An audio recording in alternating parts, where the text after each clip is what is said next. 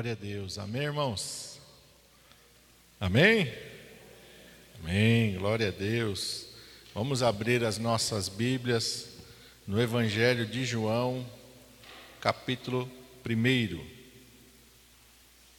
Evangelho de João, capítulo 1.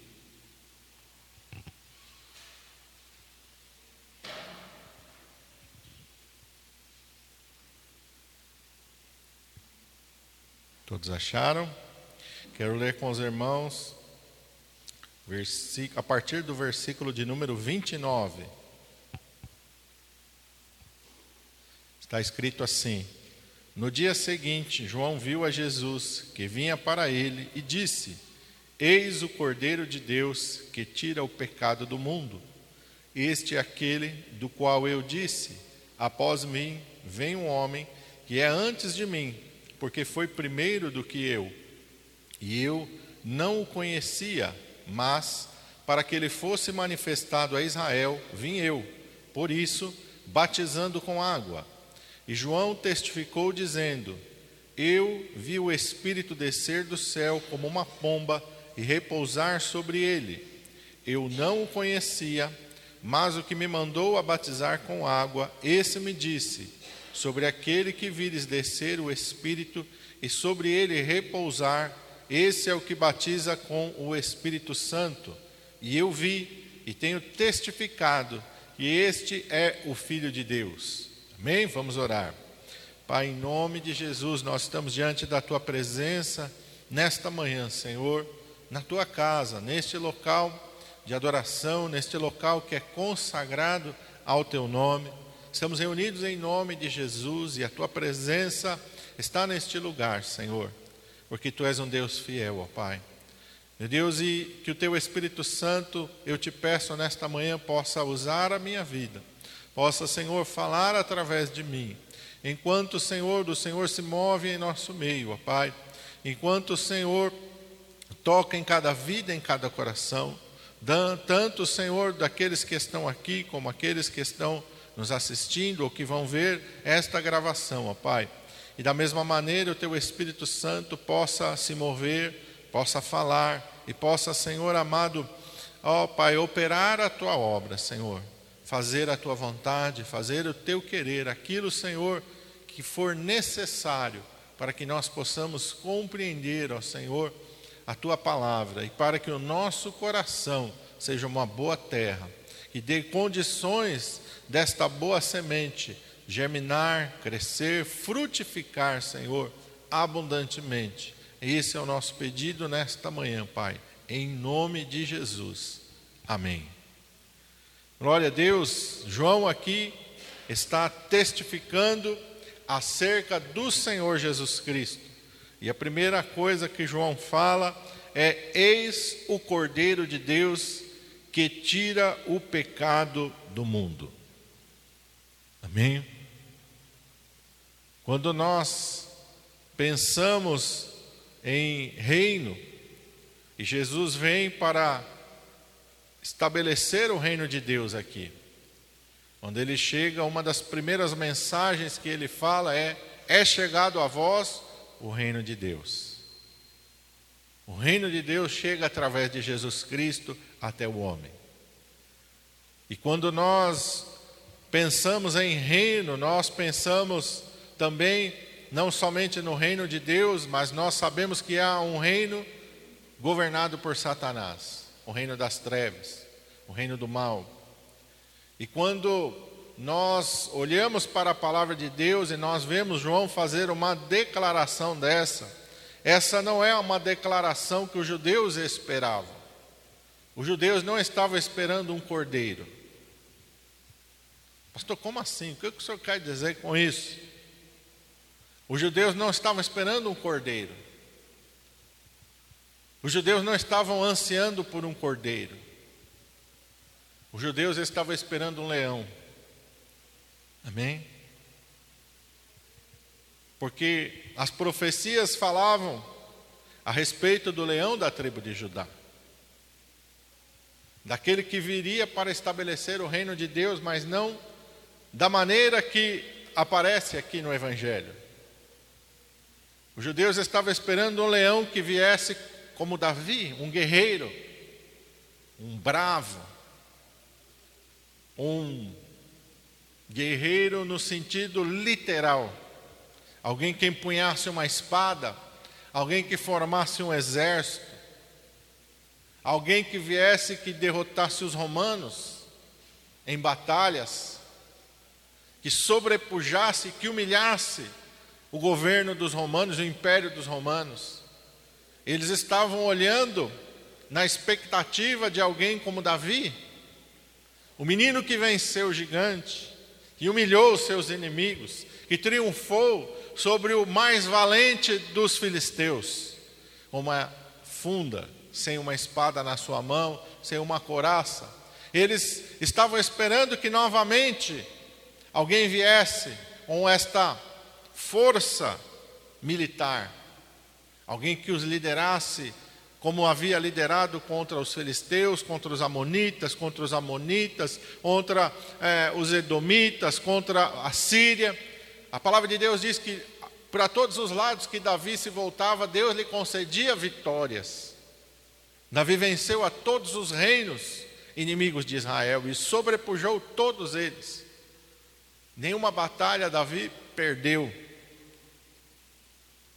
E os filhos de Israel estavam esperando que o seu Messias fosse mais guerreiro do que Davi, mais valente do que Davi mais corajoso que Davi. Que se Davi houvera matado um, um Golias com uma funda e uma pedra, eles queriam que esse novo Davi matasse o Império Romano, derrubasse os Césares, derrubasse as forças militares que estavam ali. E da mesma maneira, talvez aqueles que estivessem olhando para um cenário espiritual, e olharam para as profecias de Daniel, talvez eles esperassem que também houvesse uma batalha, a semelhança daquilo que Daniel relata no seu livro. Quando ele começa a orar, quando ele começa a se consagrar ao Senhor e a resposta sai da parte de Deus, o anjo diz para ele: Olha, desde o primeiro dia em que você aplicou o seu coração para orar, para buscar, para se consagrar a mim, eu recebi uma ordem de Deus e eu vim para te dar a resposta. Mas o príncipe da Pérsia se opôs a mim. Durante 21 dias nós guerreamos até que Miguel, um dos primeiros príncipes, veio me ajudar. Talvez aqueles que olhassem para Israel de um modo espiritual pensassem: agora o Messias vem e não há príncipe da Pérsia, não há potestade, não há principado, não há ninguém que possa impedi-lo, que possa retardá-lo ou que possa detê-lo. Ele vai vir com milhares dos seus anjos e ele vai travar uma batalha espiritual em nosso favor. A maior batalha da humanidade estava sendo travada aqui, mas poucos perceberam essa batalha. E qual é a maior batalha da humanidade? A maior batalha da humanidade não é a primeira, não é a segunda guerra, não é talvez uma terceira guerra que há de vir.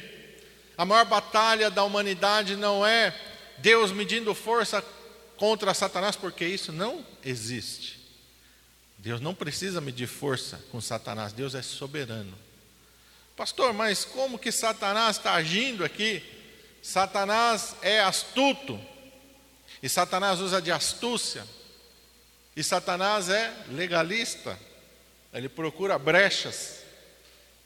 Quando a gente fala dessa maneira, a gente entende como ele entrou no Éden. Quando Satanás entrou no Éden, ele não entrou com seus demônios, invadiu. E quando Adão olhou aquele demônio, aquele diabo, aqueles príncipes das trevas vindo, não. De maneira sorrateira, de maneira sutil. Ele veio ali através da serpente.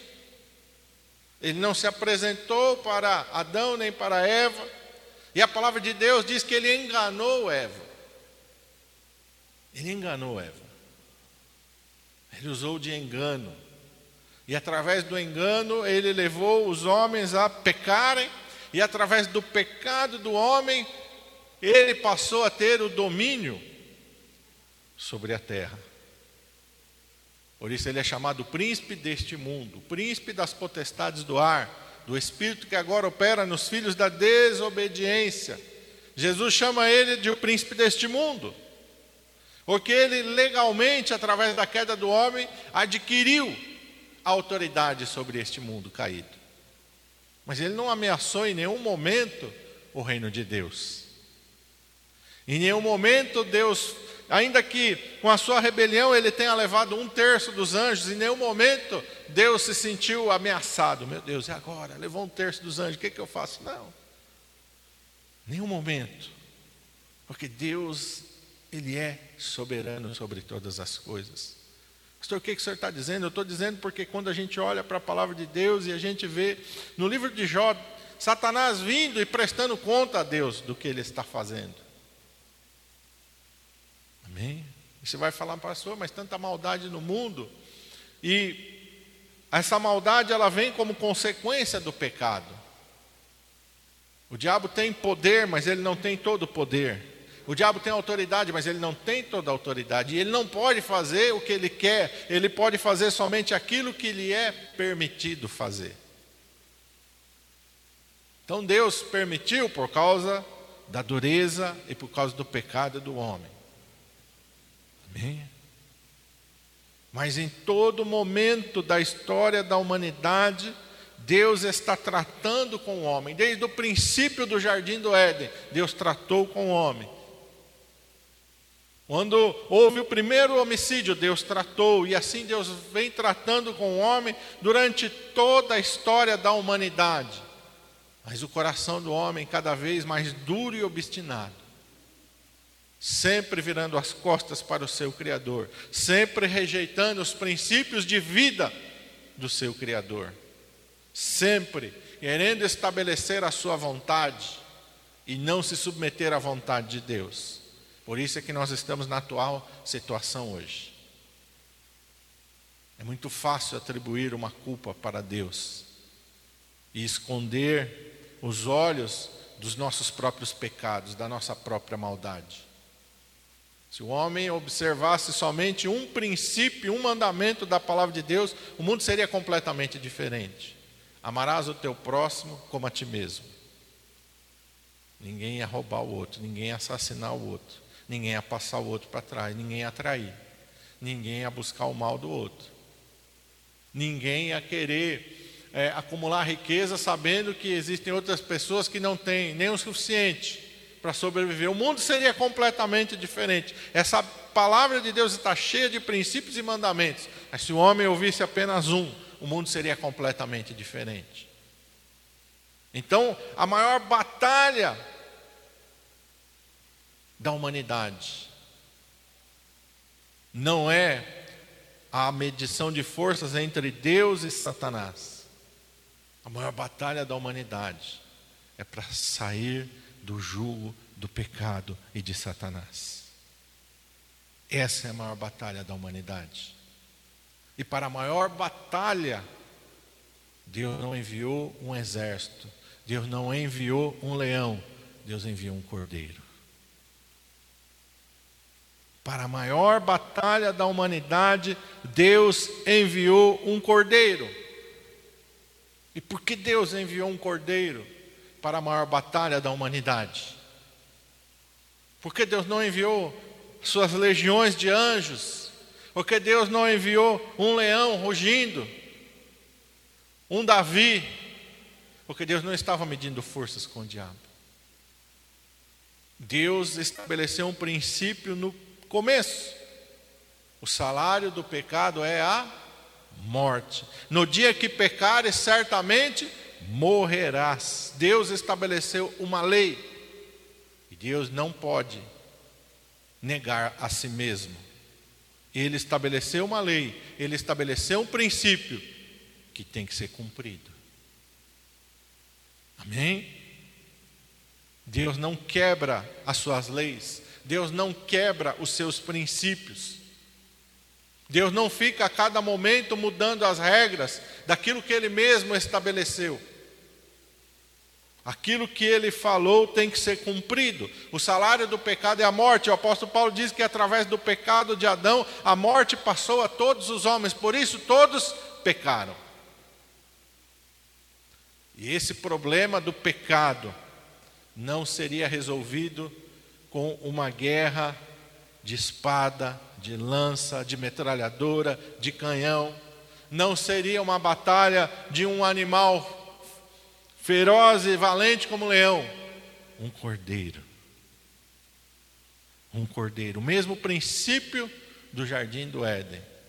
O mesmo princípio está aplicado a Jesus. Quando Adão e Eva pecaram e eles estão nus e eles se escondem, Deus então sacrifica cordeiros e o veste com a pele daqueles animais. Porque a palavra de Deus também diz que sem derramamento de sangue não há remissão de pecados. Se o salário do pecado é a morte, somente através de uma morte, a justiça de Deus ela é satisfeita. Amém? Se o salário do pecado é a morte, somente a morte para satisfazer a justiça de Deus. Deus teria que estabelecer um novo Adão, porque assim como por aquele Adão, primeiro Adão, o pecado entrou e contaminou toda a humanidade. Assim também Deus estabelece um novo Adão, para que através desse novo Adão, todos os homens possam ser santificados neste novo Adão. Assim, o apóstolo Paulo diz: assim como todos morrem em Adão, assim todos passam a viver em Jesus Cristo. Por isso Deus envia um cordeiro, porque a batalha não é para medir forças, a batalha é para a redenção da humanidade. A batalha é de redenção, a batalha é de expiação, a batalha é para pagar o preço, para satisfazer as justas exigências da lei de Deus. A batalha é para que todos, assim como todos morreram em Adão, assim todos passem a viver em Jesus Cristo. Essa é a batalha. A maior batalha não é, irmão, para você conquistar coisas materiais, a maior batalha não é para você ter sucesso na vida, a maior batalha é para você vencer o pecado, para você ser santificado, para você ser lavado, para você andar em justiça e retidão diante da presença de Deus. Essa é a maior batalha. Você tem que entender isso, porque senão o teu foco vai estar no alvo errado. Se você estiver preocupado somente com aquilo que Deus diz para você não se preocupar, você vai estar focando no, no alvo errado. Imagina Davi indo para lutar contra Golias, mas em vez dele focar em Golias, ele passa a focar, de repente ali está passando um leão lá longe, ele foca naquele leão. Ou de repente ele enxerga lá, ele vê uma cobra. Em vez dele combater Golias, ele passa a focar naquilo ali. Qual a chance que ele tem de derrotar Golias? Nenhuma. Porque ele não está focando no seu real inimigo. Ele está focando em algo que ele não deveria. E assim Jesus nos ensinou: não andeis ansiosos por coisa alguma, buscar em primeiro lugar o reino de Deus e a sua justiça. E quando Jesus fala buscar em primeiro lugar o seu reino e a sua justiça, é santificação, é nascer de novo é vencer o pecado, é fazer aquilo que ele diz: quem quiser vir após mim, negue-se cada dia a si mesmo, tome sobre si a sua cruz e siga-me. Jesus apontou o alvo para nós, Jesus mostrou o objetivo, Jesus nos fez parar, ó, para de ficar preocupado e distraído com as coisas paralelas. O objetivo é aqui, o alvo é aqui, é para cá que você tem que caminhar, é para cá que você tem que se dirigir. É isso que Jesus fez. Jesus venceu e estabeleceu uma única, única maneira de redenção e de salvação para o homem. A única porta, o único caminho, o único acesso que nós temos a Deus é através de Jesus Cristo. Isso não é somente para você ter comunhão com Deus, mas é para você ser livre do poder das trevas, do poder do pecado, do poder da morte. É para nós voltarmos à presença de Deus. Porque quando Adão peca, ele é expulso da presença de Deus, ele é expulso do jardim. E embora ele fisicamente estivesse vivo, espiritualmente ele estava morto. Então era necessário voltar para a presença de Deus, mas esta volta da humanidade só poderia ser feita através do sacrifício perfeito, quando todas as justas exigências de Deus fossem satisfeitas. E isso só foi possível através de Jesus Cristo. A Bíblia diz que o sangue de touros e de bodes, a cinza de uma cordeira, não podem purificar os homens, quanto a consciência dos seus pecados. Somente o sacrifício de Jesus, somente a obra de Jesus Cristo na cruz, somente o Cordeiro de Deus, é isso que João está falando. Somente o Cordeiro de Deus tira o pecado do mundo. Só Ele, só através dele só através daquilo que ele fez e daquilo que ele realizou. E a nossa maior batalha não é para conquistar esse mundo. Eu vejo pessoas achando, desculpe, que nós vamos conquistar o mundo que nós vamos evangelizar esse mundo de tal maneira que um dia toda a raça humana vai se converter e todo mundo vai ser crente e a, a terra vai ser uma grande igreja. Não vai chegar este dia. Amém? Des, des com essa natureza caída, não. Com essa natureza caída, não vai. E existem pessoas que estão achando que isso vai acontecer. Que nós vamos alcançar e que ah, toda a terra vai se converter. Isso é um engano de Satanás, desviando as pessoas do alvo e do objetivo verdadeiro, porque Satanás, ele é mestre nisso, em desviar o alvo, em criar distrações, em nos fazer perder o foco e o rumo daquilo que Deus colocou para nós. Quer dizer então que a Bíblia não fala que toda a terra se encherá do conhecimento e da glória do Senhor, como as águas cobrem o mar, sim. No governo de Cristo, no milênio. Não agora. E tem pessoas que estão achando isso. Estão empurrando o arrebatamento da igreja para frente. Não, a gente não sabe se vai ser daqui a mil anos. Que conversa é essa? que daqui a mil anos. As profecias estão se cumprindo. O dia e a hora nós não sabemos, mas uma coisa é certa: é breve. É breve. Tem Satanás se infiltrou de tal maneira que ele está dentro da teologia. E tem pessoas negando o arrebatamento da igreja, e tem pessoas negando o milênio de Cristo. E tem pessoas negando, meu irmão amado, que ah, nós vamos ser levados para a glória, que vamos estar com Cristo. Pessoas negando que o anticristo vai vir, que vai governar a humanidade. Eles só vão acordar quando for tarde demais. Assim como aconteceu nos dias de Noé, Jesus diz: vai ser nesses dias que antecedem o arrebatamento.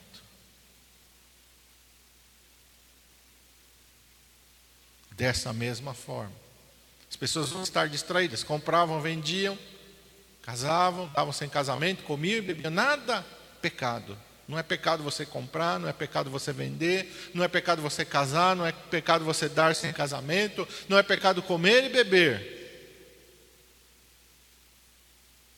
Mas o maior erro foi não estar preparado. Esse é o maior erro. Quando Jesus conta a parábola das dez virgens, cinco estavam preparadas e cinco não. Jesus não está falando da raça humana. Jesus não está falando da humanidade. Jesus está falando de noivas, de pessoas dentro da igreja que estão dormindo. E por que estão dormindo? porque estão acreditando que, ah, talvez daqui a 50 anos Jesus volte, ah, daqui a 100 anos Jesus volte, ah, daqui a mil anos Jesus volte, então eu vou viver a minha vida. Eu me preparar para quê? Mas se esquecem que a nossa vida física também, ela é finita. E que a gente não sabe o dia da nossa partida. Amém? E esse é o momento de nós encontrarmos com Deus, e a Bíblia diz: prepara-te para te encontrar com teu Deus. E eu tenho que estar preparado todos os dias da minha vida. Eu tenho que estar preparado a todo momento. Antigamente, na época do LP ainda, molecada nova nem sabe o que é LP, LP, né? Um dia eu achei uma fita cassete aí, mostrei para os meninos, não sabia nem o que era. O que é isso, pastor? Foi uma fita cassete. Falei nada para eles, uma fita cassete, não sabia nem o que era. Falei, isso é igual um CD. Os mais novinhos não sabiam nem o que era CD de música, porque já estão tudo na era digital. Não, isso aqui é tipo um pendrive, isso aqui. Ah, eles entenderam. É tipo um pendrive isso aqui. Tem uma música aqui dentro, tem um arquivo aqui dentro de áudio. Ah, uma gravadora evangélica chamada Bom Pastor, ela sempre colocava na capa dos seus discos assim: Vivamos o dia de hoje como se Cristo voltasse amanhã. Eu nunca me esqueci. Nunca me esqueci. Todo disco da Bom Pastor que eu me lembro, pegava na capa, tinha lá, Bom Pastor e tinha lá, vivamos o dia de hoje como se Cristo voltasse amanhã. Traz uma grande verdade. Se Cristo voltasse amanhã, você estaria preparado hoje? Tranquilo, não, Jesus pode voltar amanhã que eu estou tranquilo. Não tenho medo, vou tranquilo. E se Cristo não voltar amanhã, se ele voltar hoje? À noite? E se Cristo, em vez de voltar à noite, ele voltar às três horas da tarde? E se Cristo voltar ao meio-dia? E se Cristo voltar às 11. E se Cristo voltar agora? Porque a Bíblia diz que vai ser como piscar de olhos. Foi. Foi, irmão. E aí? O que, que eu faço, pastor, se eu não estiver preparado? Você ficou. Lembra da parábola das dez virgens? Porque a gente tem, a gente assiste aqueles filmes, né, deixados para trás. Não, quem ficou vai ter uma chance. Na parábola das dez virgens, as cinco que ficaram não tiveram chance. Eu fico com aquilo que está na palavra de Deus. Ah, mas tem um teólogo. Eu não vou na conversa de teólogo, na conversa de ninguém. Eu vou naquilo que está escrito na palavra de Deus. O apóstolo Paulo diz que no momento do arrebatamento vai acontecer o quê? Os mortos em Cristo ressuscitarão primeiro, e depois nós que estivermos vivos seremos transformados. Sim? Então ele fala que vai haver uma ressurreição. Quando você vai para o Apocalipse, só tem duas ressurreições: a ressurreição dos salvos e a ressurreição dos condenados. Não tem outra. Não tem outra. Bem-aventurado e santo aquele que tem parte aonde? Na primeira ressurreição. Sobre esse não tem poder a segunda morte. Então, eu vou dizer que aquele filme Deixados para Trás, eu não creio daquela maneira. Porque quando eu olho para a palavra de Deus, eu não vejo. Eu não vejo aquilo que o roteiro do filme mostra. E eu prefiro confiar no que Jesus ensinou na parábola das dez virgens, porque eu sei que Jesus não vai errar. Não pode ter, um teólogo pode ter errado a sua interpretação, uma corrente teológica pode estar completamente enganada. Como aconteceu com os fariseus, com os saduceus nos dias de Jesus, completamente errados e enganados. Deus se fez carne, se manifestou e eles não reconheceram. Agora imagina pessoas que estão depositando a sua eternidade, não naquilo que está escrito na Bíblia, não, porque olha, eu aprendi na, na minha faculdade de teologia, porque o meu professor, ah, eu não vou na conversa de professor, ah, eu não vou na conversa de, ah, escrever um livro, um livro, não vou na conversa de livro, não vou na conversa de roteiro de filme, eu vou naquilo que está na Bíblia. E Jesus falou que cinco entraram, e cinco, quando tentaram entrar, o noivo disse: Eu não conheço vocês. Não conheço vocês. Então, o que Jesus mostrou é que quem estava preparado entrou, quem não estava preparado não teve mais chance. Amém? Então é isso que nós precisamos entender, irmão. A batalha é pela nossa santificação. A batalha é pela nossa redenção. E para a redenção e para a santificação, somente um cordeiro poderia vencer. Somente um cordeiro poderia espiar os pecados, as iniquidades. Somente o sangue de um cordeiro poderia suprir aquilo que a lei de Deus estabelece. Um leão não poderia fazer, um exército não poderia fazer, um guerreiro não poderia fazer, somente um cordeiro. Então João diz: Eis aí o cordeiro de Deus, que tira o pecado do mundo, que venceu. E eu quero agora ir com vocês para Apocalipse capítulo 5. Vamos lá para Apocalipse capítulo 5.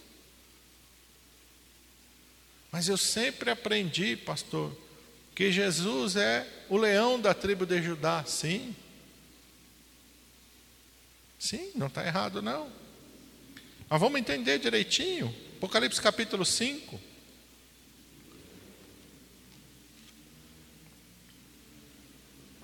Em Apocalipse capítulo 5 nós vamos ver os dois, o cordeiro e o leão.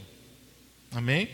Então vamos ler partir do versículo 1: E vi à destra do que estava sentado sobre o trono um livro escrito por dentro e por fora, selado com sete selos. E vi um anjo forte bradando com grande voz: Quem é digno de abrir o livro e de desatar os seus selos? E ninguém no céu, nem na terra, nem debaixo da terra, podia abrir o livro nem olhar para ele. E eu chorava muito porque ninguém for achado digno de abrir o livro, nem de o ler, nem de olhar para ele. E disse-me um dos anciãos: Não chores, eis aqui o leão da tribo de Judá, a raiz de Davi que venceu, para abrir o livro e desatar os selos. Olha aí, pastor, o leão, sim. E João vai olhar e vai contemplar o leão. E olhei, e vi que estava no meio do trono e dos quatro animais viventes, e entre os anciãos um cordeiro. Pastor, mas peraí, está errado isso aqui. O ancião falou para mim que ele é o leão da tribo de Judá, e aqui João olha, ele não vê um leão, ele vê um cordeiro. Não, não está errado. Jesus é o leão da tribo de Judá, mas Jesus é o cordeiro de Deus que tira o pecado do mundo.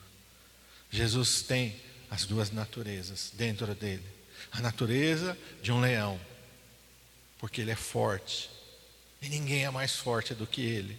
Porque ele é valente. E ninguém é mais valente do que ele porque ele é um guerreiro e ninguém pode derrotar a ele, mas ele também é um cordeiro, porque ninguém pode oferecer um sacrifício mais perfeito do que o dele. Ele é o cordeiro que derramou o seu sangue e que entrou num tabernáculo nos céus, não feito por mãos humanas, um tabernáculo eterno diante da presença de Deus, não para oferecer o sangue de animais, não para oferecer o sangue de touros e de bodes, Hebreus diz isso, mas para oferecer o seu próprio sangue, o sangue de um cordeiro puro, santo, imortal imolado diante de Deus para suprir todas as justas exigências da lei de Deus. Se a palavra de Deus declara que sem derramamento de sangue não há remissão de pecados, Jesus entra num tabernáculo eterno nos céus para oferecer o seu próprio sangue, para dizer ao Pai, para dizer a Satanás e aos seus demônios: está pago o preço, a o pecado da humanidade foi pago, a injustiça, a iniquidade da humanidade foi paga. Eis aqui o preço pela redenção, pela salvação da humanidade.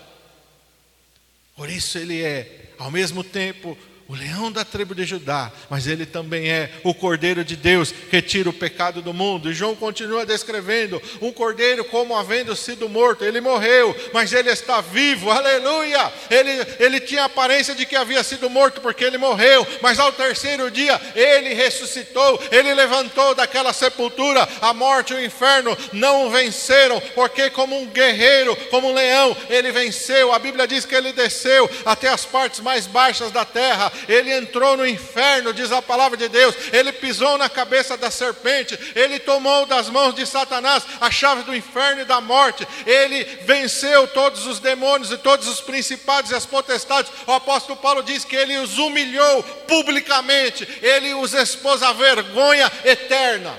Ele venceu de uma vez por todas, aleluia, não por Ele mesmo, mas por nós, pela humanidade. Ele venceu, aleluia tinha sete chifres, isso significa poder, perfeição. Sete é o número da perfeição, sete é o número de Deus, sete chifres. Chifre é poder, é autoridade na Bíblia. Ninguém tem mais poder, ninguém tem mais autoridade do que ele. Sete olhos, aquele que vê todas as coisas, nada está oculto, nada pode se esconder da sua visão, ele vê todas as coisas, aleluia. E são os sete Espíritos de Deus. Ninguém é mais santo, ninguém é mais ungido, ninguém é mais mais puro do que Jesus, ninguém está mais revestido de poder e autoridade, de santidade do que Ele, aleluia.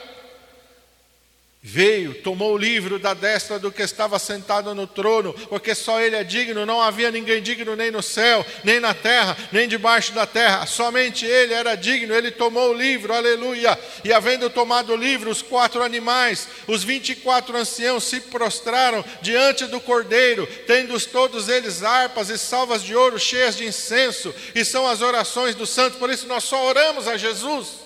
Só em nome de Jesus, Deus só ouve a oração que é feita em nome de Jesus. Deus não ouve a oração que é feita no nome de Maria, de José, de Pedro, de Paulo, de Joaquim, não. É só em nome de Jesus é que Deus ouve a oração. Aleluia.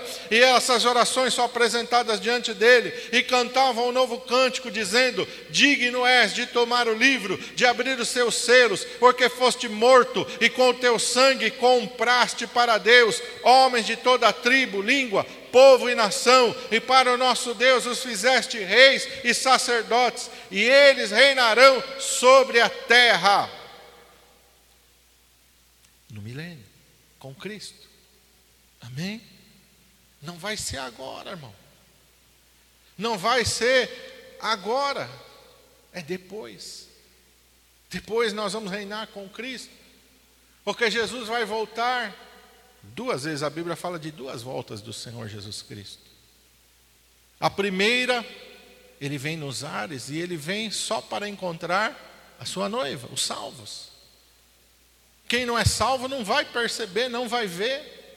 Só os salvos vão ouvir a trombeta de Deus soar e só os salvos vão partir para encontrar com Cristo. Só esses. A humanidade vai estar completamente desapercebida. E quando a igreja for levada, o apóstolo Paulo diz: aquele que detém o anticristo vai ser tirado, então o anticristo vai tomar conta da terra. Porque a igreja subiu, porque o Espírito Santo subiu com a igreja, e agora a terra está entregue por sete anos ao governo do anticristo. Então vai se cumprir aquilo que também está escrito sobre a volta de Jesus Cristo. Então ele vai vir sobre as nuvens dos céus com poder e grande glória, montado em um cavalo branco, e todos os salvos e todos os anjos do céu vão vir com ele. E aí a Bíblia diz que todo olho o verá, nessas, nessa volta, todo olho o verá. Até mesmo aqueles que o traspassaram, a nação judaica vai olhar e vai chorar, como alguém chora por seu filho primogênito que morreu. Verão aqueles que o traspassaram, verão aqueles que ele rejeitaram, verão aqueles que eles desprezaram. E aí eles vão ser salvos. Quando ele vier, ele vai colocar os seus pés sobre o monte das oliveiras. Ele vem e pisa Aleluia, nesta terra. A primeira vez ele está nos ares e ele encontra com a sua igreja. A igreja entra para as bodas do cordeiro. E quando ele volta, depois de sete anos, ele vem para estabelecer o seu reino milenar sobre a terra. Com poder e grande glória. Todos os exércitos da terra vão tentar, e do anticristo, vão tentar combater com ele, mas ele os destruirá com o sopro da sua boca. Aleluia. Glória a Deus. Cristo governa mil anos, Satanás é acorrentado. Um anjo. Você vê como não é uma guerra entre medir, Deus medindo força, não. Quando Jesus vem para governar, a Bíblia diz que Deus manda um anjo descer do céu, com uma cadeia na mão, e ele acorrenta Satanás, e ele aprisiona Satanás no inferno. E Satanás é preso por mil anos. O anticristo o falso profeta, são lançados no lago de fogo. Depois de mil anos que Cristo está governando esta terra junto com a sua igreja, a nova Jerusalém desce do céu, Satanás é solto. E o que acontece com a humanidade que passou mil anos sob o governo de Cristo? Se volta contra Deus e se une a Satanás. Porque a natureza caída do homem só é redimida através de Jesus. As pessoas acham que, não, quando toda a terra experimentar e provar que o Senhor é bom, então todo mundo vai se converter. Não. Mil anos de paz, mil anos de prosperidade, mil anos em que a terra vai ser governada com justiça, mil anos em que a terra nunca vai a Bíblia diz que no milênio de Cristo, um vai na frente semeando, outro vai atrás enterrando a semente, e atrás já vai outro colhendo. Nunca a terra experimentou um período de tamanha prosperidade como vai experimentar no milênio. É isso que o homem quer. O homem só quer viver em paz. Mentira! O homem quer o pecado, o homem quer a maldade. E esse, essa podridão só sai do coração do homem através de Jesus Cristo através do Cordeiro de Deus. A igreja do Senhor Jesus Cristo não é através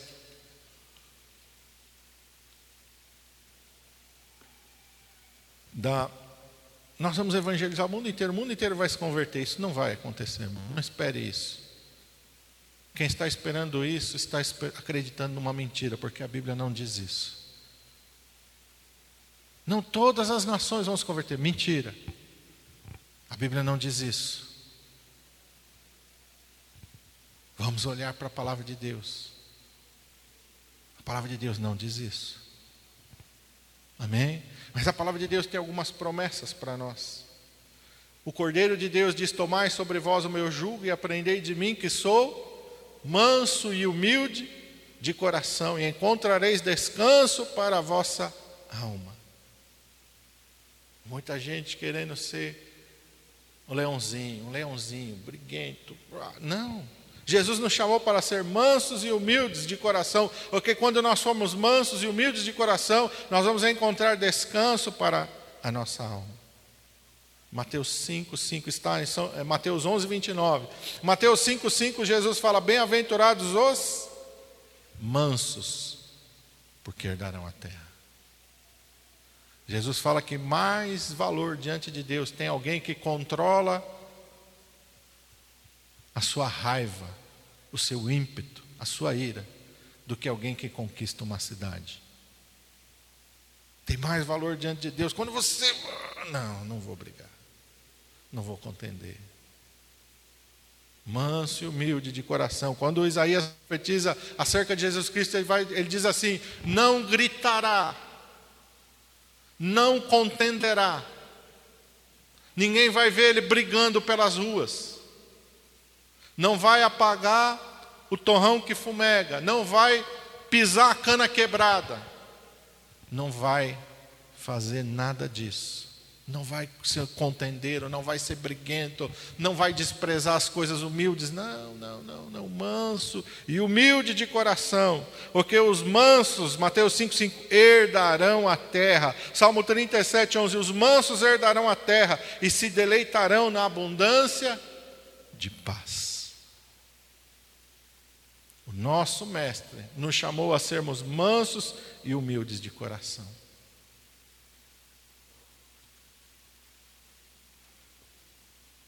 Amém? Quem venceu a maior batalha da humanidade foi o Cordeiro de Deus. Feche os teus olhos, curve a tua cabeça.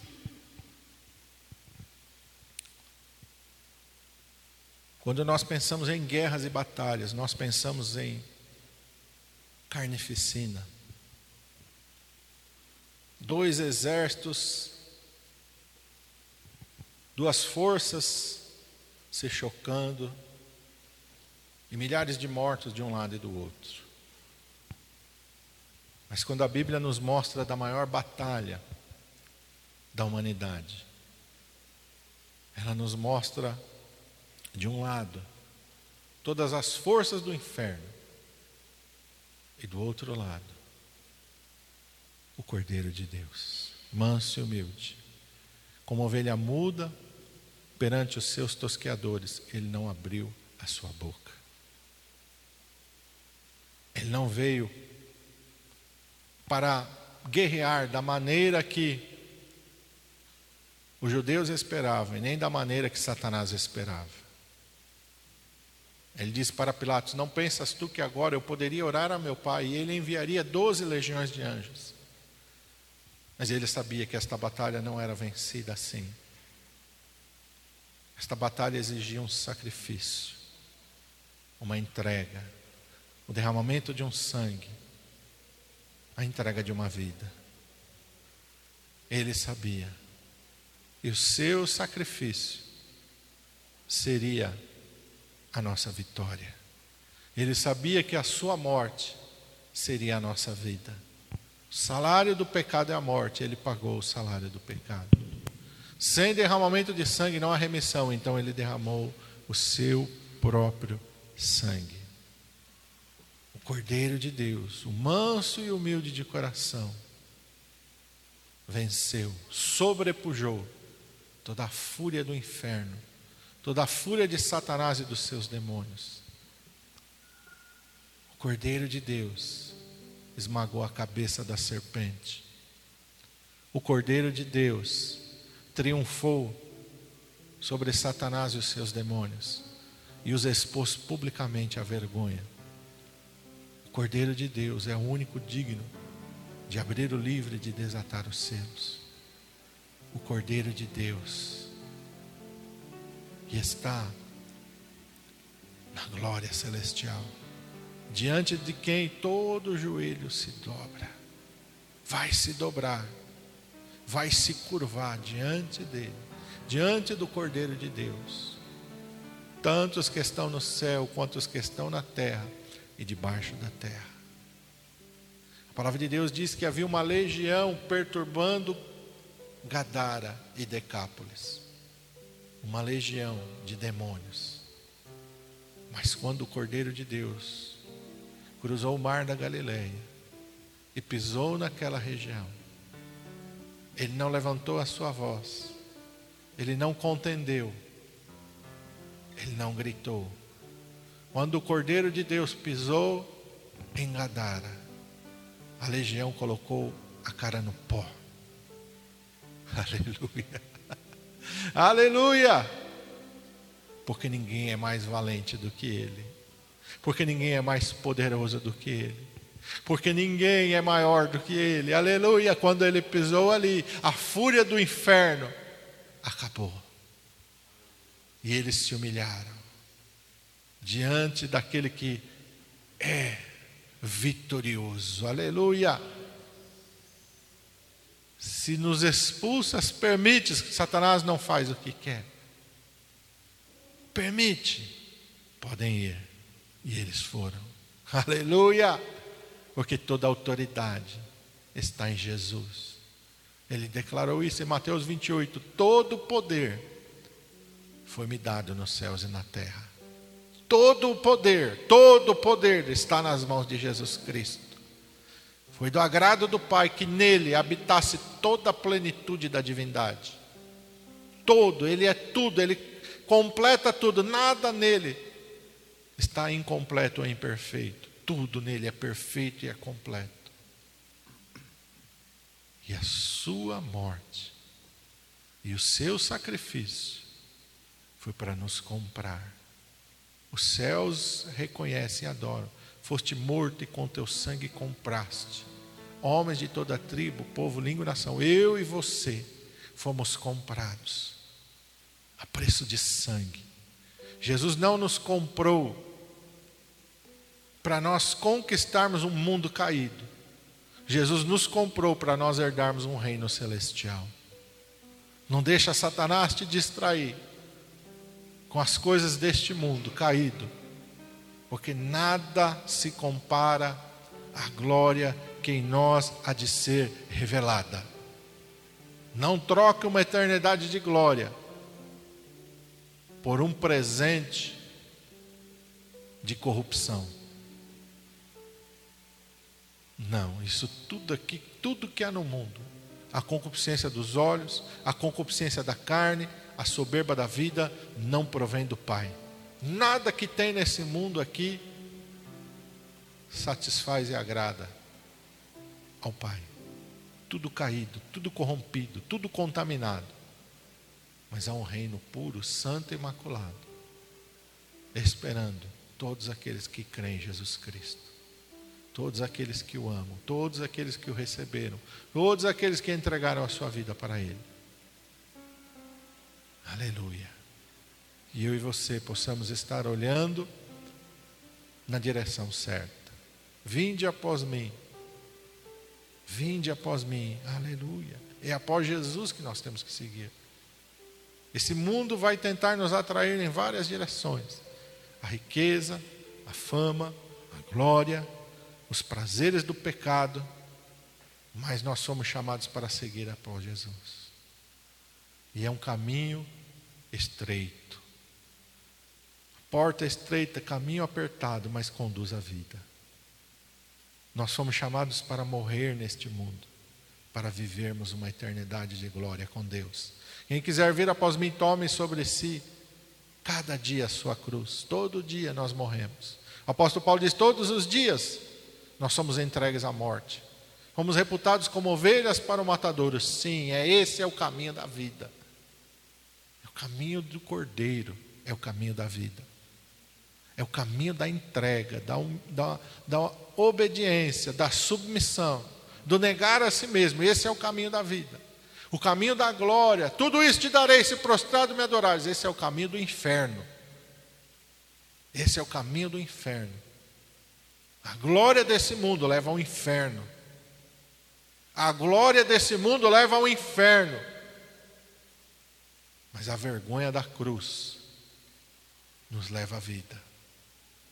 Ora, isso diz aquele hino tão lindo e tão inspirado. Levarei eu também minha cruz até por uma coroa trocar. É assim, meu irmão. Esse, esse conheceu a verdadeira salvação. Quem escreveu esse hino conheceu, entendeu o que significa servir a Jesus. E nós possamos entender e compreender para o que nós somos chamados por Jesus.